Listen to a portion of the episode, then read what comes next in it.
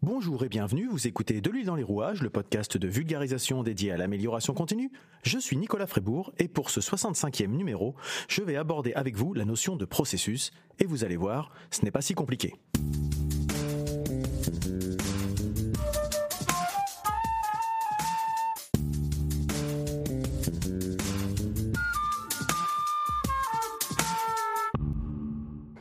L'approche processus, elle est définie dans l'ISO 9001 version 2015 et je vous invite à aller écouter l'épisode 2 dans lequel j'aborde les 7 principes de management de la qualité pour revenir un peu dessus.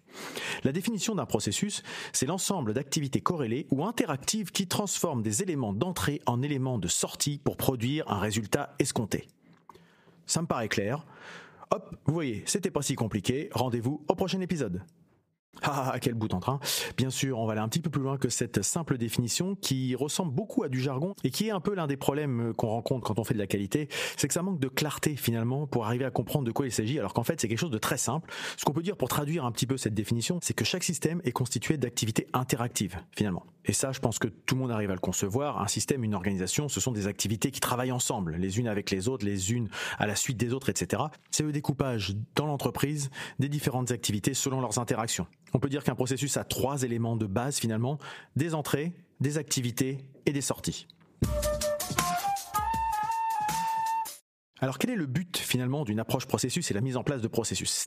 C'est d'aider les entreprises à se structurer en identifiant les risques, en appliquant le PDCA, et là je vous renvoie vers l'épisode 4 qui traite de ce sujet, et tout cela permet d'avoir une organisation performante facilitant l'atteinte de nos objectifs. C'est ni plus ni moins que ça finalement une organisation en processus. Ce n'est pas alourdir une organisation en la complexifiant euh, plus qu'il ne faudrait, c'est au contraire aider à fluidifier l'organisation.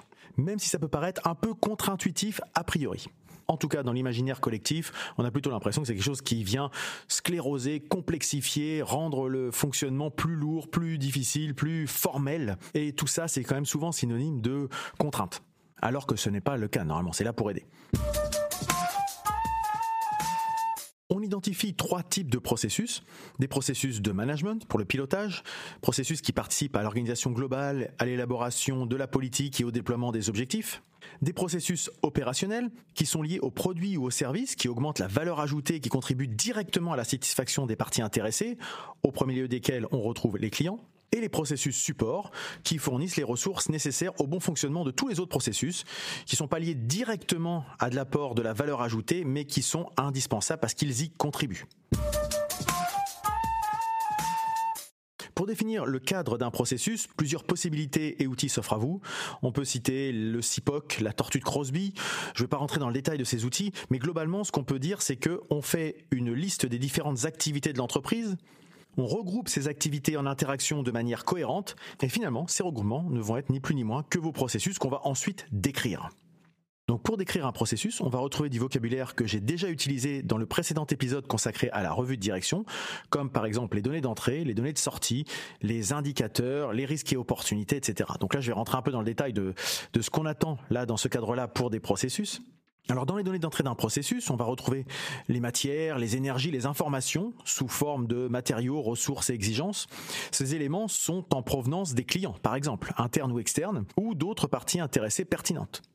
Pour en savoir plus sur les parties intéressées, je vous renvoie vers l'épisode 36 qui traite du sujet. Donc je vous renvoie vers plusieurs épisodes aujourd'hui. Alors client interne ou externe, euh, ça peut être effectivement un autre processus qui vous fait parvenir une information, qui vous fait parvenir une demande, et à partir du moment où vous allez transformer cette demande finalement en, activité, c'est une donnée d'entrée. Les données de sortie, qui vont être aussi de la matière, de l'énergie ou des informations, mais cette fois-ci sous forme de produits ou de services, voire de décisions, un processus décisionnel par exemple.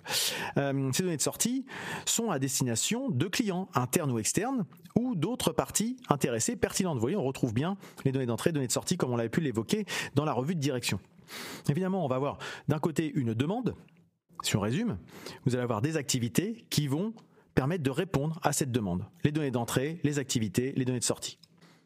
Dans un processus, on va retrouver du vocabulaire tel que indicateur, et ça c'est quelque chose dont j'ai déjà plusieurs fois parlé dans plusieurs épisodes, je ne vais pas tous vous les citer. Euh, et donc on va retrouver des indicateurs de surveillance, mais aussi des indicateurs de performance. Peut-être un jour on reviendra sur ces, sur ces distinctions, mais ce ne sont pas les mêmes. Et puis les risques et opportunités, bien sûr, c'est quelque chose qui est indispensable à avoir dans toute démarche de systèmes de management. Et donc, quand on parle de risques et opportunités, on parle aussi de moyens de maîtrise de ces risques. On a deux types de risques dans le cadre d'un processus. C'est-à-dire qu'on va se poser les questions, quels sont les risques qui peuvent venir empêcher finalement la mise en place du processus? Et quels sont les risques si le processus n'atteint pas ses objectifs? Et vous voyez que finalement, sous le même vocabulaire de risque, on peut avoir deux approches différentes et deux problématiques complètement différentes. Et donc pour décrire un processus, on retrouve d'autres termes qu'on va retrouver, donc les activités dont j'ai déjà parlé, donc il faut bien identifier dans ces activités leur début et leur fin. On va retrouver le terme de pilotage qu'on retrouve régulièrement, même si c'est pas indiqué tel quel dans les normes, on parle d'attribuer les rôles et responsabilités pour les processus, mais par usage, on parle souvent de pilote de processus. Et puis dans un processus, on va retrouver les ressources, qu'elles soient humaines, les gens qui vont le faire vivre, et ressources matérielles, euh, tout ce dont on a besoin pour mettre en application les décisions et les actions du processus. Sur la forme, on va souvent parler de cartographie des processus. La norme n'exige pas, euh, stricto sensu, de façon explicite, euh, la description des processus sous forme de cartographie. Euh, elle demande qu'on décrive les processus, mais elle ne précise pas la manière de les décrire. Alors par usage, on utilise une cartographie. Pourquoi beaucoup d'entreprises continuent d'avoir ces cartographies, même si c'est plus obligatoire? Eh ben tout simplement parce que ça facilite la communication et l'explication. Voilà, tout ça est beaucoup plus simple. Comme on dit souvent, une image vaut mille mots ou une illustration vaut mieux qu'un long discours. Eh ben quand on a un schéma sous les yeux, c'est beaucoup plus direct. Et donc sur la forme, l'organisation schématique d'un processus qu'on va retrouver, ça va être assez simple. Vous allez certainement voir euh, un peu de quoi de quoi il retourne. Vous avez certainement vu ça aussi dans, dans vos entreprises ou peut-être même euh, des schémas sur euh, sur le web, etc. Puisqu'on considère que chaque système est constitué d'activités interactives. Si vous vous rappelez, c'est ce que je vous ai dit au tout début sur sur ce qu'est un, un processus finalement. On va retrouver souvent de la gauche vers la droite sous forme de flèches. Sur la gauche, des données d'entrée qui aboutissent sur un gros pavé avec plusieurs flèches qui se succèdent, qui vont constituer les différentes activités auxquelles on va attribuer des ressources. Ces activités qui vont être mises en œuvre grâce à des ressources produisent de la valeur ajoutée qui donnent des données de sortie, donc qui permettent d'atteindre les résultats demandés à destination d'un client, interne ou externe. Et voilà, c'est alors quand on parle de données de sortie, encore une fois, ça peut être un produit, mais ça peut aussi être un service en fonction de l'activité dans laquelle vous évoluez. Mais schématiquement, on retrouve souvent ce, cette frise finalement de gauche à droite sous forme de flèches qui s'enchaînent pour montrer l'interaction et la succession un petit peu chronologique euh, du, du fonctionnement. Alors bien sûr, ça peut être plus ou moins complexe selon votre organisation, votre fonctionnement et vos activités. Alors je vous parle de ce schéma, cette organisation schématique, mais elle n'est pas obligatoire, encore une fois. Hein. La norme demande la description des processus, mais pas la manière de le faire. Donc si vous voulez prendre ce schéma-là qu'on retrouve usuellement, c'est possible. Si vous voulez l'utiliser de façon textuelle, rien ne vous en empêchera. Ce sera plus difficile à expliquer peut-être. Si vous voulez utiliser un tableur Excel euh, d'une manière ou d'une autre et qu'on y comprenne quelque chose, il n'y a aucun problème aussi. Ce qu'il faut juste, c'est le décrire. Et ça, c'est finalement la description du processus, c'est ce qu'on va appeler la fiche de vie du processus ou la fiche d'identité du processus qui peut exister encore une fois sous plusieurs manières. On peut retrouver aussi des infographies sous forme de PowerPoint, etc. Enfin, chacun a chacun sa, sa manière de faire. Et que retrouve-t-on dans cette fiche de vie du processus ou dans cette fiche d'identité du processus? On retrouve souvent la finalité. Et la finalité, en fait, c'est l'objectif. C'est à quoi sert ce processus? Comment sait-on si on a atteint nos résultats? Est-ce que ça répond à la question, à la finalité initialement définie pour le processus? Cette finalité doit être facile et rapide à comprendre. Tout le monde doit savoir quelle est la finalité, l'objectif, le but d'un processus? Et puis dans un processus, on retrouve aussi, j'en ai parlé tout à l'heure, des ressources, euh, mais aussi ce qui est intéressant de garder en tête, ce sont les interactions, les interfaces avec les autres processus. Ça permet de bien identifier les limites de prestation. Quand démarre un processus, quand il s'arrête, s'il n'y a pas des, trous dans la raquette, s'il n'y a pas des choses qui font doublon, etc., etc. Donc en se posant la question de ces zones un petit peu de frottement, de où est-ce qu'on arrête notre activité, où commence celle de l'autre, c'est intéressant de voir justement si on a bien tout pris en compte et ces zones justement un peu de, flou. C'est souvent à ces endroits-là qu'on voit qu'il y a les irritants dans l'entreprise, les dysfonctionnements, les petits grains de sable dans les rouages finalement. Alors bien sûr, ça rappelle aussi ce que je vous ai dit tout à l'heure sur le vocabulaire. On retrouve des indicateurs, des risques et opportunités, des actions de maîtrise, etc. Donc voilà ce qu'on retrouve dans une fiche de processus sur la forme. Combien de processus retrouve-t-on dans une entreprise? Eh bien là encore, il n'y a pas de règle. Ça dépend de vos activités. La norme n'exige aucun processus en particulier. On peut avoir en management des processus qui vont être identifiés avec la finalité suivante développer et définir la stratégie de l'entreprise, développer les compétences et les connaissances au sein de l'entreprise. On est plutôt sur le volet RH. Faire vivre la démarche d'amélioration continue. Là, on est vraiment dans le pilotage de l'amélioration continue. En processus opérationnel, on peut avoir, si on reprend le paragraphe 8 de la norme, qui est consacré justement aux activités opérationnelles, des finalités du type réaliser la prospection commerciale, réaliser le produit, le service, répondre aux sollicitations en après-vente. Et puis en processus support, les finalités de processus qu'on peut avoir, manager les ressources autres que RH, si par exemple on les a déjà intégrées dans le processus management, comme j'ai dit tout à l'heure, maîtriser les données, les documents et les informations. Voilà, vous voyez, c'est ce type de finalité qu'on peut avoir selon les trois typologies de processus que je vous ai dit. Alors là encore, c'est pas une liste exhaustive et c'est pas forcément à calquer sur votre entreprise, mais c'est pour vous donner une idée de ce qu'on peut retrouver en termes de découpage et de répartition vous remarquerez que les finalités que je viens de vous citer sont des verbes d'action à l'infinitif. C'est un usage qui permet d'inciter à une certaine forme de dynamisme finalement. Vous voyez, on est dans, de l'action. Et donc finalement, en regroupant les processus par typologie, management, opérationnel, support, et en les agençant de façon chronologique, par exemple, vous pouvez obtenir une forme de cartographie visuelle de votre organisation en processus. Par convention, on va souvent avoir un regroupement des processus de management en haut d'un schéma, en les regroupant autour d'un cadre, puis en dessous, sous, le même, sous un autre cadre, on va retrouver les processus opérationnels, et en bas du schéma, c'est autour des processus de support d'apparaître de manière regroupée. Encore une fois, c'est une convention car ce n'est pas une obligation normative, mais ça permet de faciliter la représentation des processus. Dans les processus, il faut bien sûr les, animer, les faire vivre, etc. Et vient le sujet de la revue de processus. Alors la revue de processus, c'est pas une exigence explicite de la norme, mais néanmoins, cela fait partie de l'entrée de la revue de direction. Donc on retrouve souvent des entreprises qui font des revues de processus, puis une revue de direction. D'autres font la revue de leur processus, c'est-à-dire le bilan et les perspectives de leur, de leur processus au cours de la revue de direction. Là encore, il n'y a pas d'obligation explicite par rapport à cette problématique. Alors, Trois conseils que je propose pour euh, garantir finalement l'animation d'une démarche processus qui mène au succès finalement d'une certaine manière, qui vous permettent d'atteindre vos objectifs, c'est de définir des objectifs en s'appuyant sur les indicateurs SMART. Vous savez, SMART, j'ai déjà évoqué, c'est spécifique, mesurable, atteignable, réaliste et temporairement défini.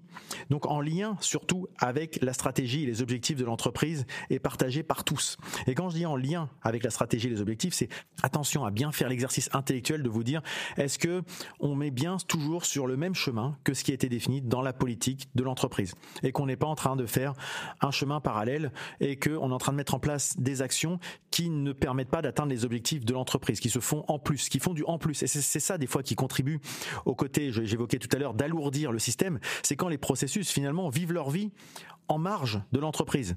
Or, ils sont pas là pour vivre leur vie en marge de l'entreprise, ils sont là pour contribuer à l'atteinte des objectifs de l'entreprise. Donc, ils doivent être cohérents. Donc, si dans la politique générale, vous avez des actions et que votre processus ne se raccroche pas à ces actions, à ces objectifs et à cette stratégie, vous pouvez vous poser la question de est-ce que c'est nécessaire ce qu'on est en train de faire? Après, peut-être, peut-être que ça peut contribuer à faire évoluer la politique derrière, mais cet exercice est toujours important à faire, se poser la question, est-ce qu'on est bien toujours cohérent avec ce qu'on a prévu de faire? Le deuxième conseil que je vous donne, c'est d'impliquer les acteurs dans l'analyse et la définition des plans. Faut pas que ça soit sorti d'un chapeau d'un expert dans son coin. Encore une fois, un expert QSE dans son coin qui va dire voilà, le processus, il écrit comme ça parce que moi je connais la norme, je sais ce qu'il faut avoir dedans. Vous allez voir, j'ai pensé à votre place. Vous avez plus qu'à l'appliquer. Ça, ça marchera jamais. Enfin, ça marchait peut-être dans un certain temps. Maintenant, ça marche plus. Et donc, je vous déconseille de faire ça.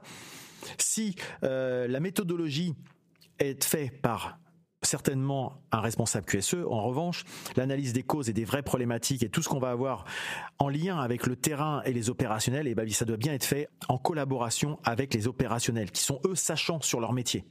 Si un responsable qualité ou QSE au sens large a une vision globale de l'entreprise, ça reste une vision globale, c'est pas une vision experte. Donc ça, il faut être vigilant par rapport à ça, ne pas essayer d'imaginer qu'on sait aussi bien que les autres quel est leur quotidien c'est bien d'avoir leur, retour d'expérience. Sinon, on a, on a de fortes chances de, de taper à côté. Et puis enfin, un dernier conseil, c'est de mettre en place un tableau de bord pour suivre les indicateurs. Parce que comme j'aime bien le répéter, c'est pas une phrase de moi hein, d'ailleurs, mais on améliore que ce qu'on mesure.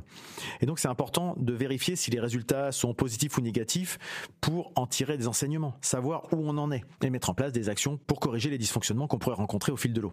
Alors il n'y a pas d'exigence explicite dans la norme sur la tenue et l'élaboration d'un tableau de bord, mais c'est quand même un conseil à avoir. Et d'ailleurs, vous allez certainement avoir des auditeurs qui vont vous demander où sont vos tableaux de bord de pilotage. Alors, si vous n'en avez pas et que vous arrivez à montrer que vous êtes capable de piloter votre entreprise avec des indicateurs qui ne sont pas dans un tableau de bord, normalement vous vous êtes pas vous êtes pas dans hors des clous. Mais un peu par usage, un peu par euh, par habitude, on a tendance à considérer que le tableau de bord fait partie des normes. Mais si vous cherchez tableau de bord avec une fonction recherchée dans une norme, vous ne trouverez pas cette formulation explicite. Alors il faut pas oublier, parce que ça c'est quand même un risque qu'on retrouve, c'est que hum, si les processus ça fait un petit peu peur, c'est parce qu'on a l'impression que ça déshumanise l'entreprise. Or l'humain a la priorité sur les processus de mon point de vue. C'est important de structurer une entreprise selon une approche processus, pour autant il ne faut pas oublier l'humain au milieu. Les processus sont créés par des humains et seront mis en œuvre par des humains. Donc il faut que les processus soient au service des humains et pas l'inverse. Alors attention, je précise quand même, un processus c'est nécessaire de mon point de vue parce que ça permet d'avoir un référentiel. Ce sont les règles du jeu finalement. On peut la transgresser exceptionnellement, mais quand on a une règle du jeu et qu'on la transgresse, on sait qu'on le fait. Quand on n'a pas de règle du jeu, bah finalement on ne sait pas trop puisqu'on ne connaît pas les règles. Par contre, effectivement, quand la transgression devient trop fréquente, plutôt que de se demander pourquoi les gens n'appliquent pas le processus, on peut aussi se demander est-ce que le processus est toujours adapté? Si oui, ça nécessite peut-être un accompagnement, une explication de la raison de la finalité de ce processus. Commencer par pourquoi, je reviendrai peut-être dessus, il y a un livre qui s'appelle Commencer par pourquoi de Simon Sinek et qui est très intéressant par rapport à ça. Si le processus n'est plus adapté, eh ben c'est l'occasion de le revoir pour faire en sorte qu'il corresponde aux besoins réels de l'organisation qui a pu évoluer, qui a pu changer ses modes de fonctionnement, qui a pu changer ses modes de management. Donc c'est toujours important de passer. Les, les processus ne sont pas forcément des choses gravées dans le marbre ad vitam aeternam. Et cette remise en question, elle est plutôt vertueuse car elle permet une revue régulière et donc potentiellement une mise à jour si nécessaire. Les processus ont plein de vertus en étant au service de l'humain parce que c'est indispensable pour optimiser finalement une entreprise. Éviter de réinventer la roue chaque matin. Sans processus, tous les matins, on se, remet, on se repose la question. Vous avez un process de vous brosser les dents, vous ne posez plus la question. C'est automatique. Vous dévissez le dentifrice, vous appuyez dessus, la pâte se met sur la brosse à dents, vous brossez les dents, vous ne posez pas la question. Vous n'avez pas vous demander à chaque fois que vous, arrivez dans la salle de bain, vous voyez une brosse à dents, un dentifrice, comment je vais faire?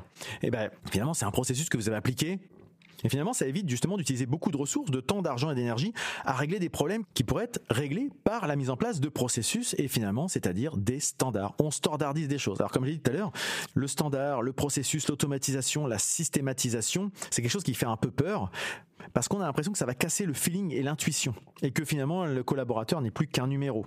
Pour moi, justement, non. Ça doit être au service. Ça reste un outil. Je vous rappelle, j'avais fait un épisode là-dessus. Un outil reste un outil. Tout dépend de comment on s'en, sert. Et eh ben, un processus, ça ne reste qu'un outil. C'est pas une finalité d'avoir des processus dans l'entreprise. C'est une finalité, c'est de produire quelque chose en s'aidant de ces outils que sont les processus. Et finalement, ne pas réinventer la roue chaque matin, c'est un petit peu, si on reprend le principe de Pareto, l'épisode 54, faire en sorte que 80% de l'activité soit générés par des processus, par des standards, et que pour les 20% restants, on puisse se permettre de gérer les exceptions et les cas particuliers, l'imprévu, nécessitant de consacrer justement de l'énergie nécessaire et d'apporter de la valeur ajoutée. Mais que la plupart des choses dans une entreprise se fassent de façon assez automatique, assez systématique, de façon standardisée.